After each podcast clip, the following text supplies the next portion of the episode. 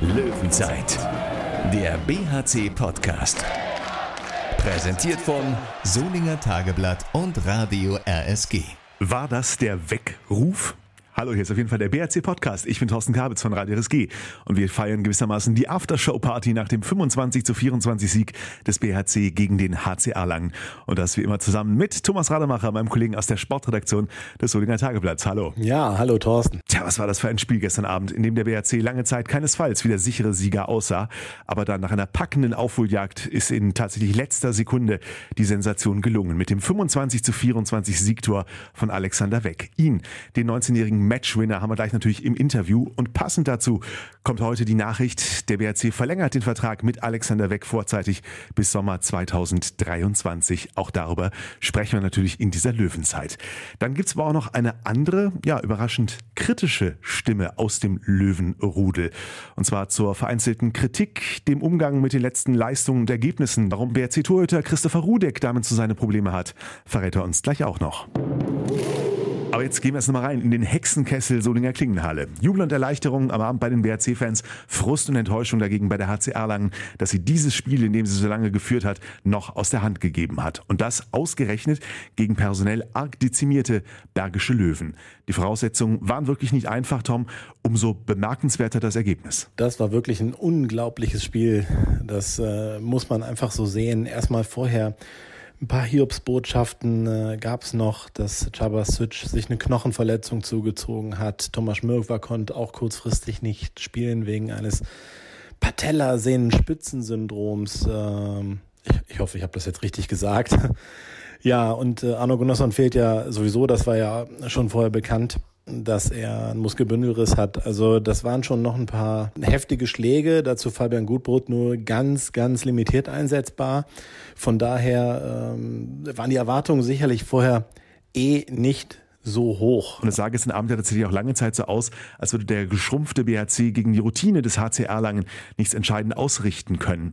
Ich muss zugestehen, so um die 45. Minute rum hatte ich den Glauben, die Hoffnung verloren, dass das nochmal kippen könnte.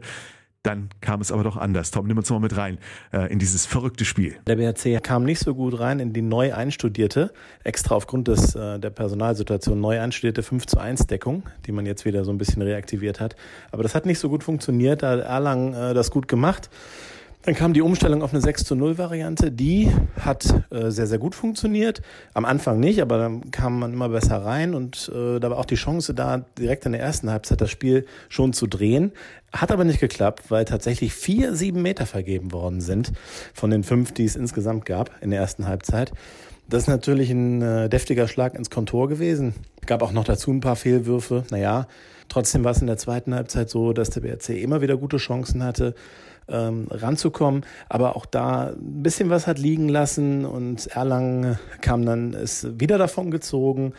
Dann äh, gab es eine Phase, wo der BHC in Überzahl war. Erlangen hat den Torhüter rausgenommen. Es gab dann zwei Ballgewinne, wo man den Ball ins leere Tor schmeißen konnte. Das war ein sehr, sehr wichtiger Moment. Und dann war es dann so, dass äh, der BHC immer wieder äh, nah dran war, es zu drehen. Hat es dann geschafft, durch einen sieben Meter den Christian Nippes gezogen hat und den macht er auch selber rein. Das alleine ist schon eine Geschichte in dem Spiel, die völlig untergeht, wenn man das so im Nachgang äh, sieht. Wenn was alles noch danach passiert ist, da hat dann Nippi einen sieben Meter geworfen, habe ich schon ewig nicht gesehen. Ich weiß nicht, wann ich das letzte Mal gesehen habe. Äh, macht den rein zur Führung. Dann hat Erlang wieder kurz äh, das Momentum, bekommt äh, Lukas Stutzke eine rote Karte bei einem Tempo-Gegenstoß und hat den Eindruck, naja, okay, jetzt wird's Erlang dann wahrscheinlich machen. Aber nee, der BLC kommt wieder zurück. Es ist eng. Es geht ins Tempospiel. Jeffrey Bumauer verwirft einen Tempo-Gegenstoß äh, gegen Linus Arnes und werden Schritte abgepfiffen. Äh, so kommt es nicht zur Führung, aber hinten stehen die Löwen wirklich äh, sehr gut. Auch dann in der 5 zu 1 übrigens, die dann am Ende auch funktioniert.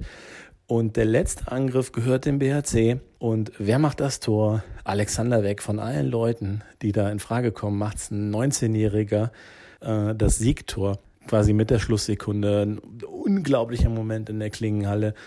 Äh, das war wirklich ein wahnsinnig mitreißendes Spiel, kein perfektes Spiel oder so, aber ein unglaubliches Kampfspiel mit so vielen Rückschlägen. Und dann am Ende äh, macht Alexander Weg das Ding äh, komplett. Das war gigantisch.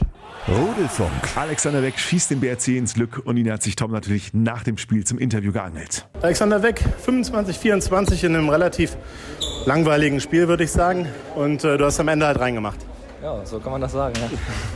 Ja. ja, jetzt mal im Ernst, war ja unglaublicher Kampf, immer wieder Rückschläge eingesteckt. Wie seid ihr denn damit umgegangen? Also immer weiter dran geglaubt? So wir, wussten, wir wussten eigentlich, dass wir von Anfang an besser waren. Also haben uns auch in der Halbzeit haben uns äh, gesagt, wir sind besser heute. Wir müssen jetzt nur die ein, zwei Aktionen noch durchbringen, Tore machen, hinten Stürmerfouls holen, Bälle halten. Und dann wissen wir, dass wir das Spiel irgendwann äh, auf unsere Seite ziehen können. Also war der Grund dafür, dass Erlangen jetzt die ganze Zeit leicht geführt hat? Hauptsächlich eure Chancenverwertung? Ja, ich glaube vor allem in der ersten Halbzeit. Äh, ja, also ich meine, vier verworfene sieben Meter ist natürlich äh, schon ein bisschen was, aber ja, ich glaube im Angriff spielen wir auch erste Halbzeit ganz gut, äh, zweite Halbzeit auch.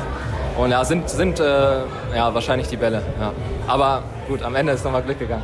Du hast ja schon einen großen Moment vor dem letzten Moment gehabt. Und zwar auch im Zeitspiel nach dem letzten Pass noch getroffen. Das ist eine Sache, wenn man das macht, 10 Minuten Verschluss.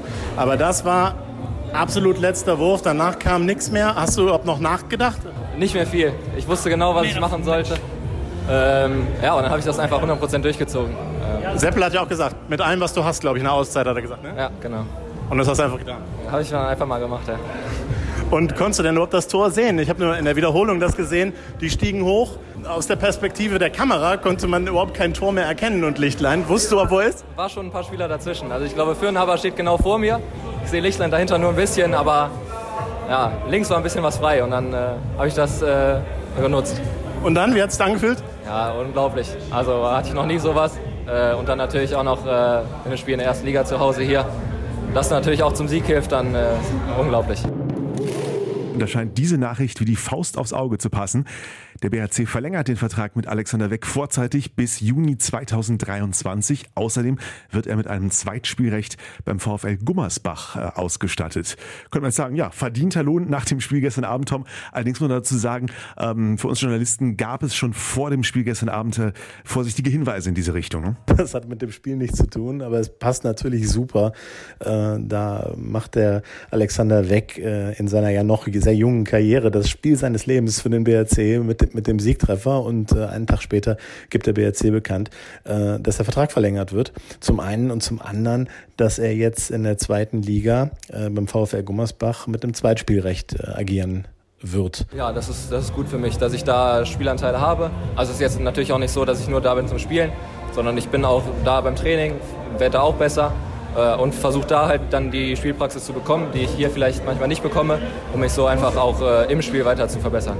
Also ist eine super Sache, finde ich. Ich denke, das bringt ihn in der Entwicklung ähm, noch weiter, denn beim BRC äh, muss man ja fair so sagen, wenn jetzt Fabian Gutbrot fit ist, wenn äh, Daniel Fontaine wieder zurückkommt und da ist ja auch noch Lukas Stutzke ähm, auf der halblinken Position, dann bekommt er nicht so viel Einsatzzeiten und dann ist das natürlich genial, wenn er beim VfL Gummersbach äh, Spielpraxis sammeln kann auf einem sehr hohen Level, was die zweite Liga ja auch ist.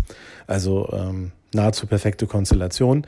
Und es wird natürlich so sein, dass der Bergische HC das Erstzugriffsrecht hat. Äh, das ist ähm, sicherlich noch erwähnenswert, wenn es also hart auf hart kommt und äh, Sebastian Hinze überlegt sich, ob er den äh, Alexander Weck dann braucht.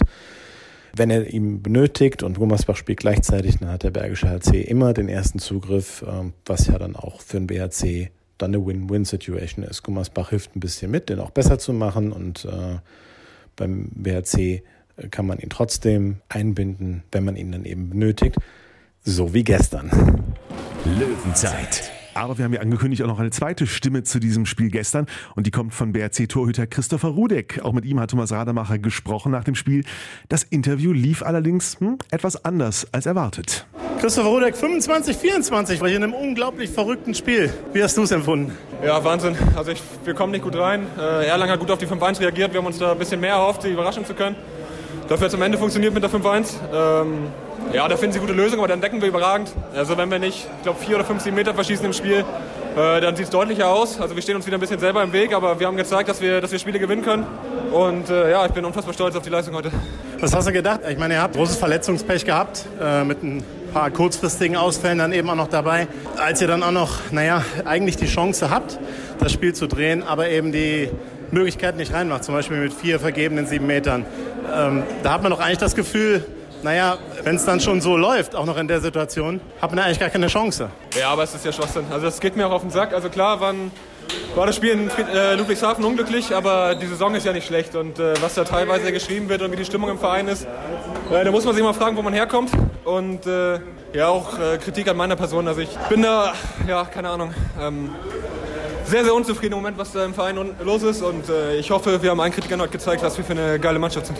War so ein Sieg des Willens, ne? Absolut. Ja, und wir kämpfen halt weiter. Also ich finde auch, die Halle ist ruhig in der 20. Minute, weil wir vier, sieben Meter verschießen. Aber das ist doch egal. Und das ist dann leicht, die, die letzte Viertelstunde zu unterstützen, wo Spitze auf Knopf ist. Aber ich, ich muss wirklich sagen, dass ich da im Moment äh, mir mehr Unterstützung wünschen würde einfach. Also klar, läuft nicht alles perfekt, aber wir haben elf Punkte, ne? Also das ist ja wenn es optimal läuft, haben wir 15, wenn es beschissen läuft, haben wir 5. Also das ist ja schon so, dass äh, schwer einfach. Vielleicht noch ein Wort zu Alexander Weck, der das Ding ja dann mit einem unglaublichen Schuss entscheidet, auch noch ausgerechnet der Jüngste. Ja, vorher ja auch schon. Trifft er beim letzten Pass einen sehr, sehr wichtigen Ball. Er trainiert super, äh, hat einen unfassbaren Wurf, also ich muss das im Training immer mal wieder erleiden. Also dass der aus Situationen, wo drei Mann im Block springen, das Ding da oben rüber in den Winkel schießt, also wirklich äh, Kompliment. Also das hat er sich wirklich verdient über die letzten Wochen im Training. Äh, ja, und wir arbeiten alle hart. Und äh, dann kommt so ein Ergebnis dabei raus. Danke dir. Tom, das waren schon überraschende, überraschend kritische Worte von Christopher Rudek, gerade nach diesem Spiel, gerade an diesem Abend. Wie müssen wir das bewerten? Was hat ihn da so angepackt? Ja, da war ich tatsächlich ein bisschen irritiert, was der Christopher Rudek da erzählt hat. Ich habe ihn dann hinterher nochmal darauf angesprochen, was er eigentlich meinte. Ich konnte das nicht sofort einordnen, aber es ist wohl tatsächlich so, dass ihn das so ein bisschen, sagen wir, stört, ähm, dass es in der Klingenhalle doch relativ leise war, als der BRC dann mal auch ein bisschen hinten lag und dass ihm da so ein bisschen die Unterstützung fehlte. Das ist die, die eine Sache. Und ähm, ja, dann habe ich auch rausgehört, dass er sich tatsächlich ein bisschen drüber ärgert, über gewisse Kommentare, die dann da zum Beispiel eben auf Facebook oder sowas kommen, zu den jüngsten äh, Spielen, wo man halt Führung aus der Hand gegeben hat. Sieht er vielleicht noch nicht ganz so locker, wie man es äh, machen müsste, denn das natürlich in so einer Phase dann auch negative und auch äh, sicherlich auch äh, übertrieben negative Kommentare kommen. Damit muss man wahrscheinlich leben, gerade so im äh, Social-Media-Bereich, wo es ja immer zu den Extremen neigt. Das äh, muss man nicht gut finden, das finde ich auch nicht gut, ähm, aber da muss man, ja, da muss man, glaube ich, mit leben. Aber genauso kann man sicherlich auch damit leben, wenn er das mal ein bisschen deutlicher zum Ausdruck bringt. Ich bleibe dabei, das Spiel gestern war ein Weckruf und das vielleicht in mehrfacher Hinsicht. Das war auf jeden Fall diese BRC Podcast aktuell Folge. Montag hören wir uns schon wieder. Dann erwarten wir Raphael Baena hier bei uns als Studiogast. Bis dahin, schönes Wochenende. Löwenzeit, der BHC Podcast.